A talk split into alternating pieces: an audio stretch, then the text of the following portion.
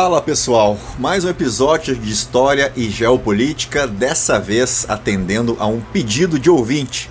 Vou falar sobre a crise de 1929, também conhecida como o período da Grande Depressão, um momento da história situado não à toa entre a Primeira Guerra Mundial e a Segunda Guerra Mundial. Então prepara uma poltrona bem confortável, um esquinho, um charuto, porque o papo hoje vai ser longo. Eu estimo aí quase uma hora mais ou menos de conteúdo, porque realmente se trata de um tema extremamente complexo. Quer ver só? Então imagine uma economia totalmente 100% liberal, responsável por 47% da produção mundial, por 23,9% do consumo em todo o mundo e uma nação com apenas 1,9% de desempregados e um crescimento industrial de 10 bilhões de dólares em seis anos. E se eu te disser que justamente a política econômica deste mesmo país foi a grande responsável por uma das maiores crises econômicas da história, você acreditaria? Pois esse é o desafio do episódio de hoje sobre a crise de 1929, a Grande Depressão.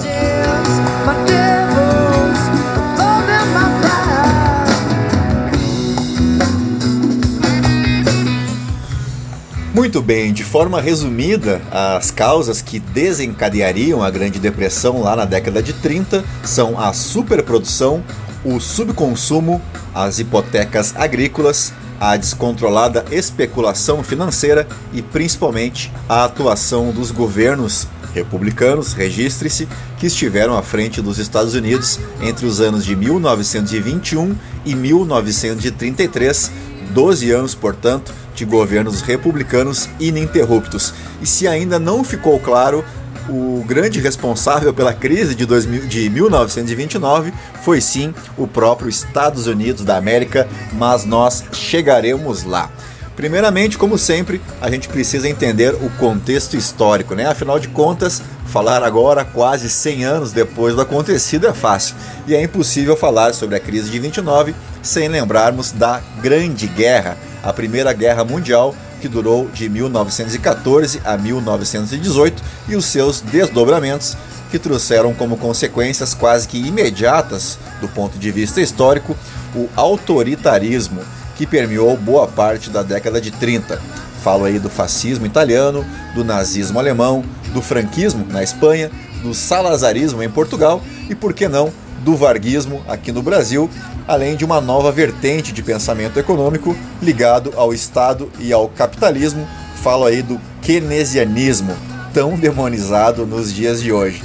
Bom, dentro desse contexto aí pós Primeira Guerra Mundial, temos então os Estados Unidos como ator principal, eles que entraram devedores na Primeira Guerra e saíram credores dos europeus, até então considerados né, como o berço da mais avançada civilização do mundo, o que gerou uma falsa sensação de que o progresso se resumia simplesmente ao fato de você ser europeu ou você viver na Europa, e como bem veremos, esse sentimento mudou de forma quase que definitiva a partir deste evento. Bom, a liderança europeia de fato começa a se desfazer após a Primeira Guerra, tanto no que diz respeito à economia, à política e aos aspectos culturais. Então vamos dar uma repassada no contexto histórico da Europa no pós-guerra da década de 20. Então vamos falar aqui sobre a reconstrução pós-guerra, o início da queda do poder neocolonial, né? várias revoltas de cunho nacionalista no continente africano, na Ásia e na Oceania, justamente onde os colonos, vamos chamar assim, foram quase que obrigados a lutar na Primeira Guerra, tendo um papel fundamental, inclusive, o que gerou um sentimento de revolta, né? Como se o povo dessas colônias fosse usado pelos impérios, de certa forma foram mesmo, né? Já que estes né, não gozavam, eu falo, continuo falando dos habitantes dos países colônias, né? Eles não gozavam de direitos plenos como os habitantes das metrópoles, mas na hora da guerra eles eram lembrados, né? Bom, 2 milhões de soldados foram recrutados no Império Britânico, sobretudo na Índia, né, que até então era uma colônia britânica, e também nas colônias francesas da África e do norte da África. Aproximadamente 600 mil homens foram recrutados, tá? E esse processo se conclui até que de maneira rápida, inclusive pelo fato destes países envolvidos diretamente no conflito estarem sem dinheiro para manter as suas colônias. Bom, ainda como consequência direta, vimos uma redução significativa da participação industrial europeia no mercado mundial, e aí a gente inclui essas colônias. A guerra acabou destruindo boa parte do parque industrial da Inglaterra e da França, e em pouco menos, eh, um pouquinho menos na Alemanha, mas abriu espaço então para o crescimento dos Estados Unidos, que saíram fortalecidos da Primeira Guerra, não apenas política, como econômica e militarmente. Bom, dos 10 milhões de combatentes mortos na Primeira Guerra e dos mais de 20 milhões de feridos, destes, apenas, entre aspas, 116 mil eram norte-americanos, em contraste aos 2 milhões de mortos uh, na Alemanha e os 4,2 milhões de feridos. Na França, nós tivemos um número de mortos aproximadamente de 1,4 milhão e de 4,2 milhões de feridos. Já a Rússia teve 2 milhões de mortos e 5 milhões de feridos, e no Reino Unido e nos seus né, no seu, nas suas colônias foram 960 mil mortos e 2 milhões de feridos. Então dá para a gente perceber, né, olhando com calma, uh, que os Estados Unidos foram os grandes beneficiados, né, ou vencedores, como queiram, uh, nesse, nesse momento aí da Primeira Guerra Mundial. Vamos olhar com mais calma agora o exemplo da Alemanha, né, que foi a grande derrotada na Primeira Guerra e certamente o país que mais sofreu as consequências do pós-guerra.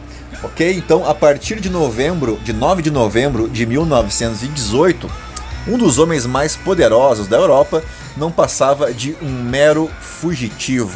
Falo do Kaiser alemão Guilherme II, né, imperador da Alemanha e rei da Prússia, que foi forçado a abdicar do trono para o nascimento da famosa, né, da conhecida República de Weimar, que durou de 1918 até a ascensão do nazismo em 1933 e cuja inspiração direta veio dos movimentos surgidos a partir da Declaração dos Direitos do Homem e do Cidadão e da Revolução Francesa. Sem dúvida, esse foi um momento muito interessante da história alemã que contava com o seu parque industrial não tão destruído assim, né? Já mencionei isso lá atrás. Especialmente se a gente comparar com a França, por exemplo, uh, mas a Alemanha com pesadas indenizações impostas pelo Tratado de Versalhes, que colocou restrições territoriais, incluindo também a separação da Prússia que como unidade política foi efetivamente abolida em 1932, durante o regime nazista, e oficialmente em 1947.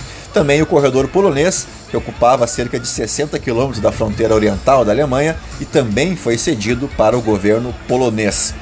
Os territórios coloniais financeiro-estratégicos, com aproximadamente 700 quilômetros quadrados de área, que eram dominados pelos alemães nos continentes africano e asiático, não ficaram de fora do Tratado de Versalhes, de modo que foram todos eles repartidos entre ingleses, franceses, belgas e japoneses, além de pesadas restrições militares da perda de sua aeronáutica, uma limitação à marinha, a, a, no máximo seis navios de guerra, e uma limitação do seu exército a 100 mil homens, além da perda de suas colônias e indenização para lá de salgada a ser paga à França, à Inglaterra e à Bélgica. Então percebam como a Alemanha saiu derrotada da Primeira Guerra Mundial e as pesadas sanções, né, as pesadas multas impostas aí pelo Tratado de Versalhes.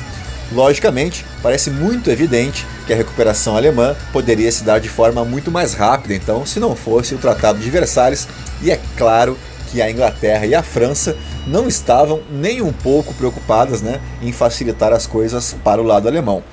Bom, culturalmente, a capital, Berlim, uh, se tornou uh, também a capital cultural da Europa nesse período da República de Weimar, tirando o posto de capital cultural que até então pertencia a Paris, né?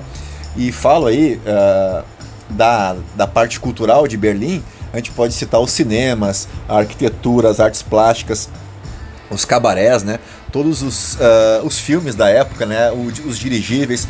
Na, no cinema a gente pode destacar, por exemplo, aí, o filme Nosferato, o Gabinete do Dr. Caligari, o grande filme Metrópolis, enfim, para vocês vocês percebam, né, uh, como foi forte culturalmente esse período da República de Weimar lá na Alemanha. E se você está se perguntando como é que uma sociedade assim, né, tão culta, que produziu aí Kant, Schopenhauer, Nietzsche, Hegel, né, tudo voltado para uma continuidade do iluminismo uh, pela razão, né, pelo pensamento, pela valorização da liberdade, das artes, da cultura, da igualdade. Como é que uma nação dessas foi cair no conto do nazismo, não é verdade?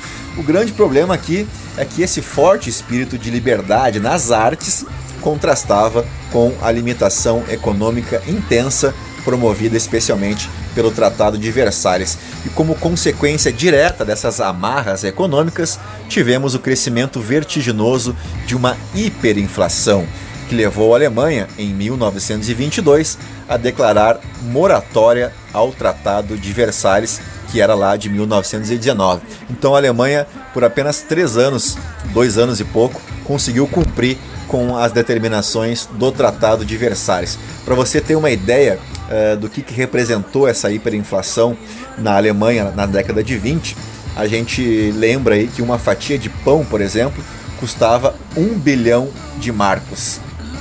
Né? E a Alemanha adotou então com essa moratória aquela questão né, do devo, não nego, nem pago quando puder. Né? não restava muitas alternativas aos alemães, na verdade, a não ser aumentar a sua taxa de juros, né, aumentando também o grau de risco, para atrair investimento estrangeiro, mas ocorre que agora, né, nesse momento, o país havia se declarado insolvente, né, levando a pecha de caloteiro. E cessados os pagamentos, as cláusulas do Tratado de Versalhes uh, começaram a ser ativadas. Né? Países credores podiam, por exemplo, de acordo com o tratado, executar medidas para receber dinheiro através de territórios equivalentes à dívida. Em 1923, Bélgica e França ocupam então regiões marcadas pela presença de minas de carvão que era até então, né? A gente não está falando num período onde o petróleo era tão importante. Nessa época, as minas de carvão eram a fonte de energia fundamental da chamada primeira fase do capitalismo, certo? Bom, nesse contexto, os mineiros se recusaram a trabalhar nas minas de carvão e entraram em greve. E essa greve lá na Alemanha foi apoiada, obviamente, pelo governo alemão, que passou a imprimir mais dinheiro para pagar o salário desses mineiros, né, uma política emissionista. Olha aí que perigo, né? E eles gostaram dessa ideia aí de imprimir mais grana e passaram a imprimir dinheiro como se não houvesse amanhã para garantir a recuperação da sua economia obviamente, né, sem aumentar as reservas que garantissem a emissão dessa moeda. E como consequência direta, o nacionalismo começou a crescer, né, com aquele sentimento na população de que, ora, tomar nossos territórios, é, é, né, é, tomar os nossos empregos, as nossas minas, é, condenavam então o Tratado de Versalhes como uma traição à Alemanha. Né? E a gente lembra aqui que boa parte do exército alemão não queria ter assinado o Tratado de Versalhes, né? eles não engoliram muito bem a rendição e, inclusive, uh, se consideraram traídos, nunca engoliram direito a, a rendição alemã na Primeira Guerra Mundial. Bom, eis que em 1924 entra em campo ele, o tio Sam, né, através do Plano Dawes, né, formulado por Charles Dawes, uh, plano de recuperação da economia alemã, que foi proposto, né, um auxílio, um socorro dos Estados Unidos uh, onde os bancos privados alemães, aliás, entre os bancos privados americanos, emprestavam dinheiro com garantia, aí sim, do governo americano, uh, uma espécie de seguro de empréstimo, né? Uh, nesse período, então, onde a Alemanha havia declarado moratória. A intenção dos Estados Unidos era trazer a Alemanha para sua aba, né? Lembrando que a Alemanha se inseria num contexto ali onde ela ficou para trás no desenvolvimento, especialmente da França. Uh, a gente pode colocar aí, por exemplo, a Inglaterra e a Bélgica também nessa levada, tá? O plano foi prontamente aceito pela Alemanha e ele entrou em vigor em setembro de 1924. Os pagamentos persistiram até 1929 quando se percebeu que os valores eram insustentáveis para a Alemanha e foi então substituído pelo Plano Young, mas isso é uma outra história. Bom, o plano teve efeito positivo para a Alemanha, que foi capaz de finalmente se reconstruir de forma efetiva após a Primeira Guerra. Uh, e em 1926, o potencial industrial alemão já era um dos maiores da Europa novamente, e a sua economia, de forma geral, crescia mais do que países como França e Reino Unido. Então a guerra terminou em 1918, a moratória foi uh, anunciada em 1922, o plano né, foi aceito em 1924 e dois, três anos depois a Alemanha já voltaria como uma potência econômica relevante na Europa. Mas vamos falar mais uma vez sobre a hiperinflação nesse período. Eu trago como exemplo aqui, por exemplo, uh, em 1918, um dólar equivalia a 8 marcos alemães. Em 1921, o mesmo um dólar correspondia a 184 marcos alemães. E em 1923, um dólar equivalia a 14 trilhões de marcos alemães. Que loucura, né? Diante desse cenário catastrófico, é comum na política o favorecimento político às opções consideradas mais radicais, né? Aquelas que oferecem soluções mágicas, soluções rápidas ou quase milagrosas, mesmo que ao custo de perdas de direitos aos seus cidadãos. E assim, esses movimentos extremistas foram minando as bases democráticas da República de Weimar. Uh, que colocava né, esse, esse movimento extremista, a gente fala, vamos dar nome aos bois, né? Falamos do nazismo aí. Ele colocava como culpados por toda a situação econômica alemã o Tratado de Versalhes, a própria democracia, o capitalismo, o liberalismo, a igreja, né? Tudo isso era um prato cheio para os nazismos, os nazistas, melhor dizendo, uh, mas isso é uma outra história, né? Isso vai desencadear lá no, na ascensão do nazismo, mas vamos voltar aqui para o nosso contexto da Grande Depressão, lembrando também que ao final da guerra, uma pandemia mundial, né, a, a pandemia de gripe espanhola, deixou dezenas de milhões de vítimas na Europa, 10 milhões de refugiados em toda a Europa, 3 milhões de viúvas e 6 milhões de órfãos. A guerra custou cerca de 180 bilhões de dólares aos principais beligerantes, ou seja, entre 3 e 4 vezes o produto interno bruto dos países europeus que acabaram arruinados. Bom, agora que você entendeu melhor o contexto histórico europeu e especialmente da Alemanha, chegou a hora de falarmos sobre o pai da criança, né? Os Estados Unidos da América.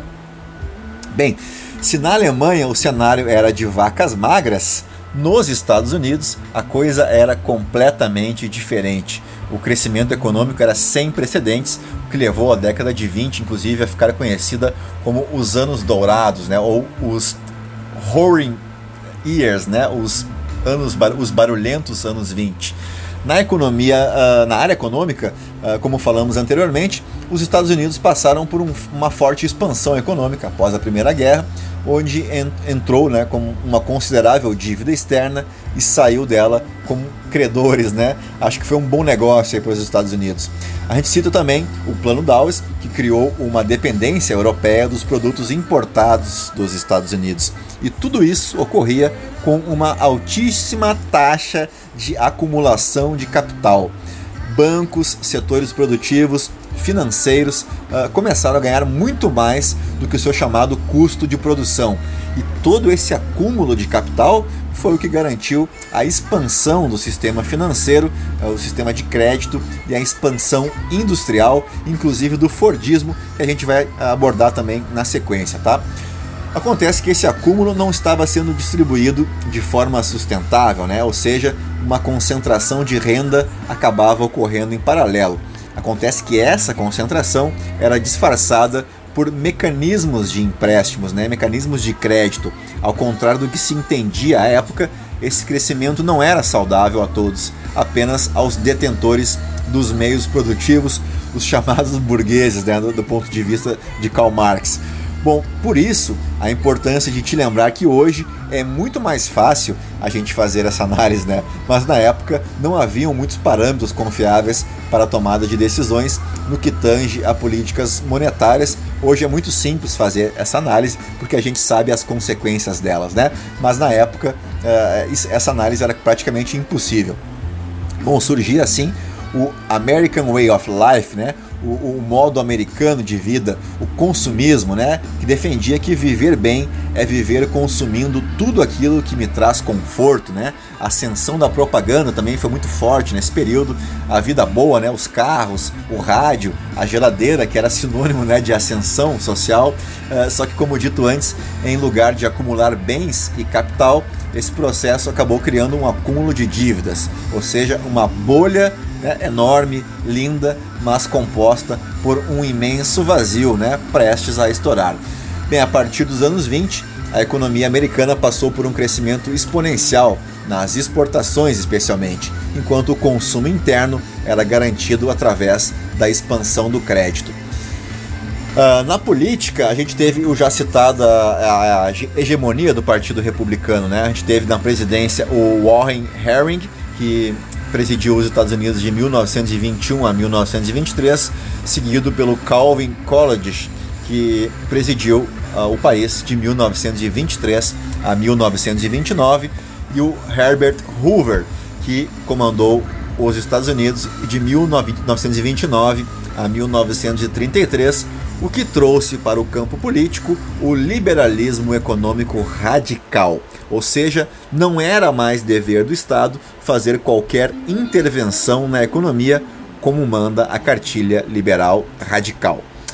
Bom, os republicanos não tinham o entendimento eh, de que fosse papel do governo, então, criar mecanismos sociais, né? seguro-desemprego, educação, saúde, seguridade social, o que imperava mesmo era o self-made man, né? o empreendedorismo individual, cada um por si e o governo naquela posição, né? Olha, me inclua fora dessa, né? Como diria o nosso saudoso Patropi, isso é problema de vocês, né? Você para mim é um problema seu, eu governo não tenho nada a ver com a tua vida. Bom, no campo fiscal, o governo com as receitas vindas dos produtos, uh, especialmente dos impostos, né, vindo dessas exportações, mantinha então as contas em dia com superávit atrás de superávit, mas sem reinvestimento em áreas sociais que mais uma vez para o governo não era papel dele. Na cabeça do americano da época, time que está ganhando não se mexe e assim foram elegendo um republicano atrás do outro com a ideia de que a festa jamais teria fim. Na política externa, uma posição no mínimo contraditória à sua política econômica. Os Estados Unidos se tornaram isolacionistas, né, politicamente falando, mesmo com boa parte de sua produção dependente do mercado externo os Yankees adotaram uma postura de não interferência nas questões políticas da Europa, além de criarem e fomentarem uma visão negativa dos imigrantes, invertendo aquela tradição clássica né, dos Estados Unidos serem a terra das oportunidades. O governo passou a fechar as suas fronteiras, criando a percepção de que os estrangeiros, eh, os europeus, eram seres inferiores, né, de uma segunda categoria como vamos combinar, né, bem ao estilo republicano do Texas, né? E esse novo olhar em relação ao resto do mundo explica inclusive os famosos bairros de Nova York, né, como uma espécie de bolhas étnicas, né? A gente teve lá então, teve e tem até hoje, né, bairro italiano, bairro chinês, bairro judeu, bairro irlandês, bairro uh, praticamente só de negros, né? Então criou-se então uma visão sobre o que era ser americano, né? A identidade do que era ser americano e ela não fugia muito disso. Era um, um sujeito liberal, branco, capitalista, uh, democrata, né? democrata e qualquer coisa diferente disto era visto então como uma contaminação dos ideais americanos, né? O socialismo, o comunismo.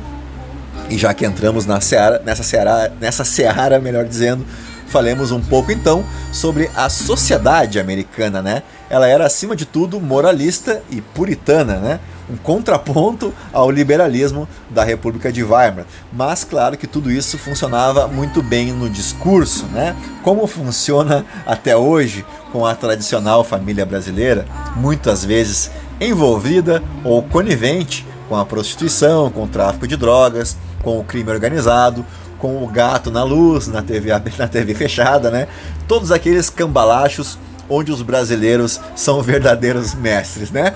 E essa sociedade americana, pseudo-moralista e pseudo-puritana, se encaixa como uma luva com o liberalismo radical, né? No sentido de culpar o indivíduo pelos seus problemas.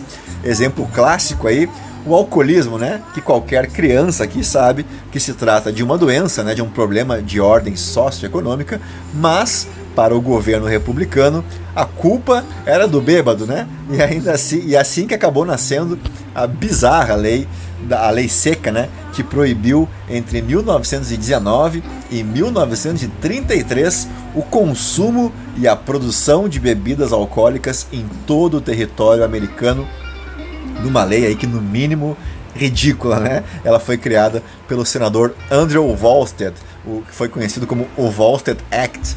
E aí você deve estar se perguntando, tá, mas peraí, né? Não tô entendendo, como diz o paulista, né? Se a culpa do alcoolismo é do indivíduo, por que é que o governo resolveu interferir né, com o seu proibicionismo? Onde é que entra o liberalismo nessa história, né? Bom, eu te sugiro você perguntar a um republicano e espero que você aguarde essa resposta sentado, tá bom? Bom, vamos adiante. Qual a chance que você acha de uma lei dessas dar certo, né? É a prova é, de que qualquer proibição feita pelo Estado não apenas não funciona, como acaba abrindo espaço né, para a produção clandestina, né? Uh, que, né, que abre espaço também para danos maiores à saúde além uh, de per da perda de arrecadação de impostos, né? E acaba sendo também um prato cheio para o crime organizado e foi o que aconteceu especialmente lá em Chicago e o Al Capone está aí que não me deixa mentir, né? Bom, por fim, um último exemplo disso que estou falando aí ilustra a sociedade americana. São aquelas fotos né, de operários sem nenhuma, nenhum equipamento de segurança, né, naqueles arranha-céus lá de Nova York essas fotos são dessa época, então, uh, dessa ascensão americana, uh, onde eles, inclusive, achavam isso o máximo, né? Aqueles operários uh, sentados em andaimes lá, a vários metros de altura, né? Para o americano, isso era um sinônimo de bravura, né? E tem gente que acaba concordando com isso até os dias de hoje, né? Bom, deixa eu tomar uma aguinha aqui, porque estou falando pra caramba, né?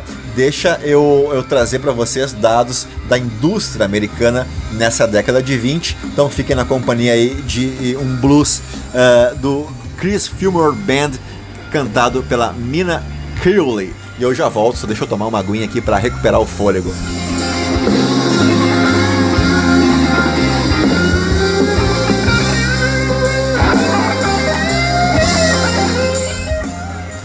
Muito bem, voltando ao que interessa, no campo da indústria, o que se viu ao longo da década de 20 foi a expansão do Fordismo, né, que eu já citei no início do episódio. E o Fordismo que trouxe, através das suas revolucionárias linhas de montagem, um aumento da produção, né, uma redução nos preços e um aumento no consumo, que era estimulado através do crédito, como eu já citei. Bom, acontece que o ganho de tempo e a diminuição da mão de obra que não precisa mais ser tão especializada nesse modelo Fordista, trouxe um novo problema: a diminuição dos preços e dos salários, o que transformou rapidamente as relações de trabalho, colocando o empregado como um mero número né, em uma atividade que não exigia praticamente mais nenhum predicado intelectual, nenhuma especialização. Né? E o filme do Charlie Chaplin, o filme Tempos Modernos, inclusive, aborda isso. Bom, um carro da Ford pode ter qualquer cor desde que seja preto, né? Que é, é uma frase típica do Henry Ford que traduz um pouco isso, né? Porque se dizia à época que os carros pretos eram mais baratos e a tinta secava inclusive mais rápido. Bom, o Henry Ford ele era defensor de ideias nazistas e de pureza racial. Ele era assim um antissemita. Então cabe sempre esse parênteses, né, para a gente separar muito bem o Henry Ford empresário, um brilhante empresário, da pessoa do Henry Ford, tá bom? O Fordismo também revolucionou o acesso ao consumo, né, com o financiamento. Inclusive, o Henry Ford criou o Banco Ford e era inspirado fortemente na chamada Lei de Sé do economista francês Jean Baptiste que tinha como fundamento, né, como fundamento lógico, o seguinte: produzir sempre, cada vez mais, independentemente do consumo. A lei de Sé uh, defendia que toda oferta gerava a sua demanda. Então, quanto mais você produzia, mais você vendia. Se eu vendo pouco, é porque eu produzo pouco. Será que isso deu certo? Veremos que não, né? Na verdade, tudo que se conseguiu com essa lógica foi uma outra bolha, uma bolha de produção. Se você lembra do início desse episódio, eu te falei que a superprodução foi um dos pilares da crise de 29 e agora a gente começa a se aproximar desse assunto. Vamos então uh, exemplificar em números a fragilidade econômica americana gerada por essa euforia generalizada. Bom, em 1920 a taxa de desemprego era de 4%. Em 1926 ela caiu para 1,9% e em 1929 ela se estabilizou em 3,2%. Um ponto muito importante agora: o crescimento dos salários de 1923 a 1929 teve um crescimento bruto de 600 milhões de dólares, tá? A massa salarial cresceu então de 23 a 29, 600 milhões de dólares.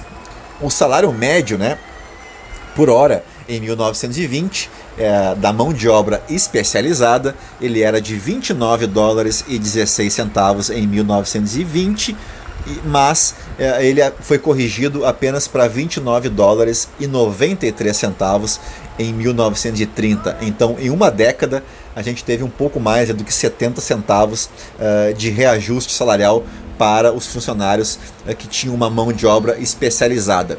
Já quem não tinha mão de obra especializada sofreu ainda mais. Em 1920, o salário médio por hora era de 22 dólares e 28 centavos e em 1930 de 22 dólares e 47 centavos, um incremento então de apenas 27 centes de dólar. Já entre as mulheres, a coisa também não era nada fácil. Em 1920, a mulher recebia em média 15 dólares e 15 centavos e em 1930 16 dólares e 40 centavos. Veja que era normal nessa época as mulheres receberem quase que a metade do valor pago aos homens, né? Para que direito trabalhista? Viva o liberalismo republicano da década de 20. Bom, vamos falar do trabalhador rural e olha como foi cruel esse período para quem trabalhava no campo. Em 1920, o salário hora para o trabalhador rural era de 2 dólares e 82 centavos. E em 2000, e aliás, em 1930, esse valor caiu para 2,21 centavos. Uh, 60%, é, 60 uh, centavos de dólar, portanto, a menos em uma década, enquanto a gente teve uma forte expansão da indústria. Bom, acontece que enquanto a massa salarial cresceu os já referenciados 600 milhões de dólares nesta década, ou melhor dizendo, nesses sete anos, o crescimento industrial de 1923 a 1929 teve um crescimento bruto de 10 bilhões de dólares. Olha a diferença. O principal setor, os bens de consumo, né? Os bens de consumos duráveis, a gente pode colocar aí o já citado rádio, a geladeira e o carro, que eram sinônimos de, de uma sociedade rica, né? De uma ascensão para a classe mais rica que não são itens né, que você compra com alguma frequência, uh, e quem dirá uh, na década de 20, né, você comprava uma geladeira e nunca mais, né, esquecia da vida. Bom, uh, vamos falar da concentração de renda agora. De 1923 a 1929, 5% da população americana concentrava um terço da renda dos Estados Unidos e os outros dois terços restantes eram mais ou menos uh, ou compra no crédito ou não compra, né? Essa que era a realidade. Na agricultura, o mesmo cenário. A alta produtividade, aliada a uma tendência de baixa nos preços, levou milhares de agricultores aos bancos em busca de empréstimos para aumentar a sua produção, né, colocando inclusive as suas terras como garantia, porque, de acordo com a política eh, econômica da época, quanto mais você produzisse, mais você venderia. Lembrando, o governo dos Estados Unidos não havia elaborado nenhum mecanismo de seguridade social até então. Acontece que nessa altura, né, na segunda metade da década de 20, o continente europeu estava lá em franco processo né, de recuperação, ainda que financiado pelos bancos americanos, pelos bancos privados dos Estados Unidos, com a garantia do governo americano, lembre-se. Bom, aos poucos, a indústria europeia começou a se recuperar, diminuindo o volume de compras né, de importações de produtos dos Estados Unidos. Em paralelo, nos Estados Unidos, a partir de 1925, 1926, a indústria começou a dar sinais de enfraquecimento. A produção industrial em constante aumento, né? a bolha de crédito, de consumo e a bolha do mercado financeiro, né? porque pessoas começaram a pegar empréstimos para comprar ações né? e também o acúmulo de estoques nas indústrias. Tudo isso baseado na crença do crescimento inesgotável de demanda né? e na tomada de crédito sem mecanismos de controle e no consumismo cada vez mais difundido. Mas o governo americano, mais uma vez, nada fez, afinal, o show devia continuar, né? E com essa realidade batendo a porta, tornou-se comum fraudes fiscais e, inclusive, a falsificação de balanços corporativos. Normalmente, as empresas listadas em bolsa na época colocavam os empréstimos como investimentos. Olha que malandragem, né? E já que o governo liberal não se importava em criar mecanismos de controle, afinal, o Estado não tinha nada a ver com isso, né? E assim, as indústrias iam se endividando cada vez mais, criando uma valorização artificial, artificial de suas ações, ou seja, mais uma bolha se formando. Uh, vamos falar um pouquinho de bolsa de valores, então. Uh, a gente tinha então né, uma avaliação dos mercados em cima de bases irreais, né? eram preços que não tinham, não encontravam sustentação real. Uh, as companhias, na prática, não valiam aquilo que estava determinado pelo preço dos ativos. Uh, e um exemplo disso é que a Bolsa de Nova York teve um crescimento de 3 mil, aliás, 300% entre 24, entre 1924 e 1928. E por parte dos bancos, o que se via era uma expansão desmedida de crédito e hipotecas para o setor agrícola, o que acabaria se transformando em uma perda de liquidez dos próprios bancos, né, que emprestaram muito mais dinheiro que deveriam sem qualquer tipo de controle. Então muitas pessoas uh, ou pegavam dinheiro para consumir mais ou para comprar mais ações no mercado financeiro confiando né, que esses 300% de alta seria a tônica para sempre. Bom, os bancos chegaram a investir até 80% do seu caixa em novos empréstimos.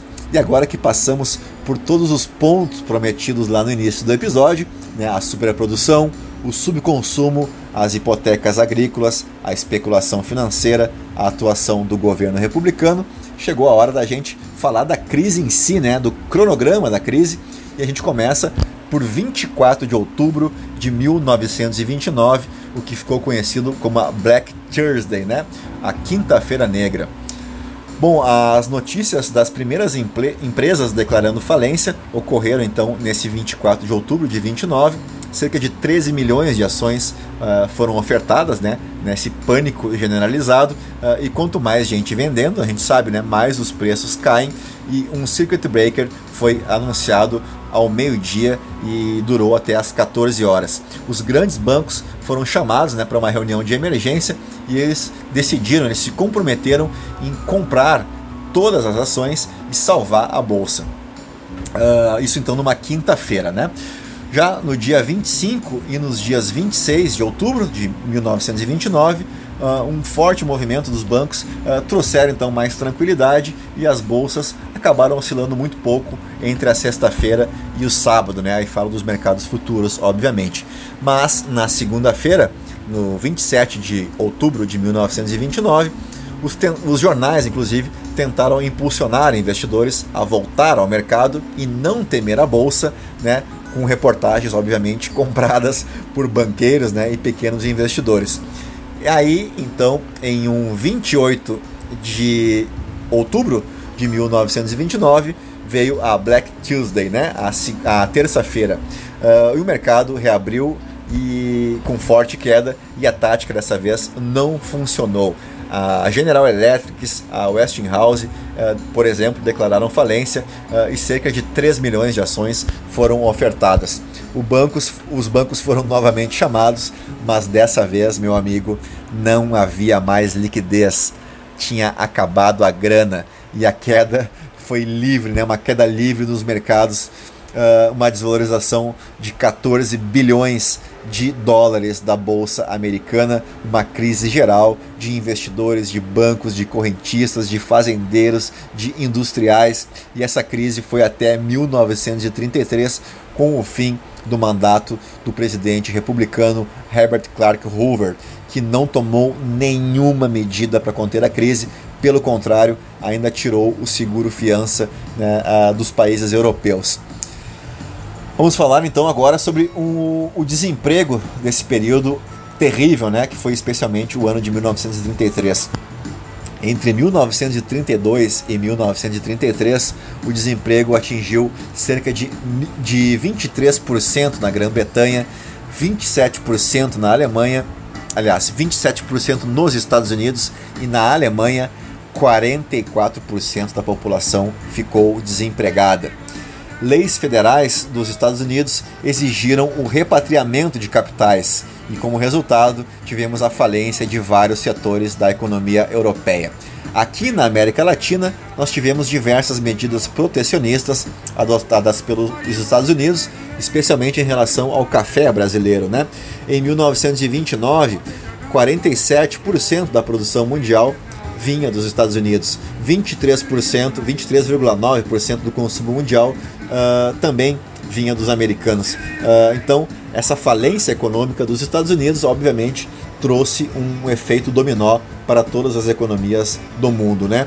E a crise da democracia e do liberalismo fomentada pela crise econômica foi apontado como os grandes culpados, né? O que trouxe a ascensão de governos autoritários, inclusive o nazifascismo, né, o nazismo, que era amplamente contrário ao capitalismo por essas razões já expostas. Né? E também citei aqui uh, o populismo, né, aqui, que é um fenômeno da América Latina, a gente citei já o varguismo, mas também tivemos o Perón na Argentina e o Cárdenas lá no México, que a gente pode colocar nesse mesmo pacote.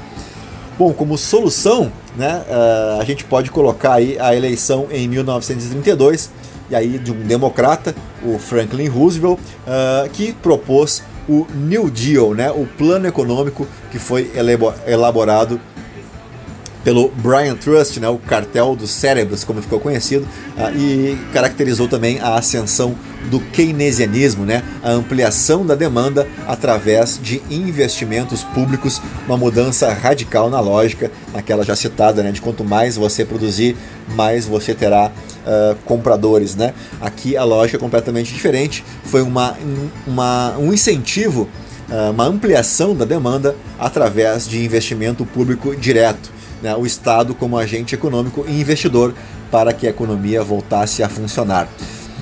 Bom, foram feitos investimentos em estatais, né? Também foram feitas ah, aprovações de seguridade social, investimentos ah, na área da saúde, da educação, na área do emprego e grandes obras né, na construção civil para fomentar então a retomada econômica.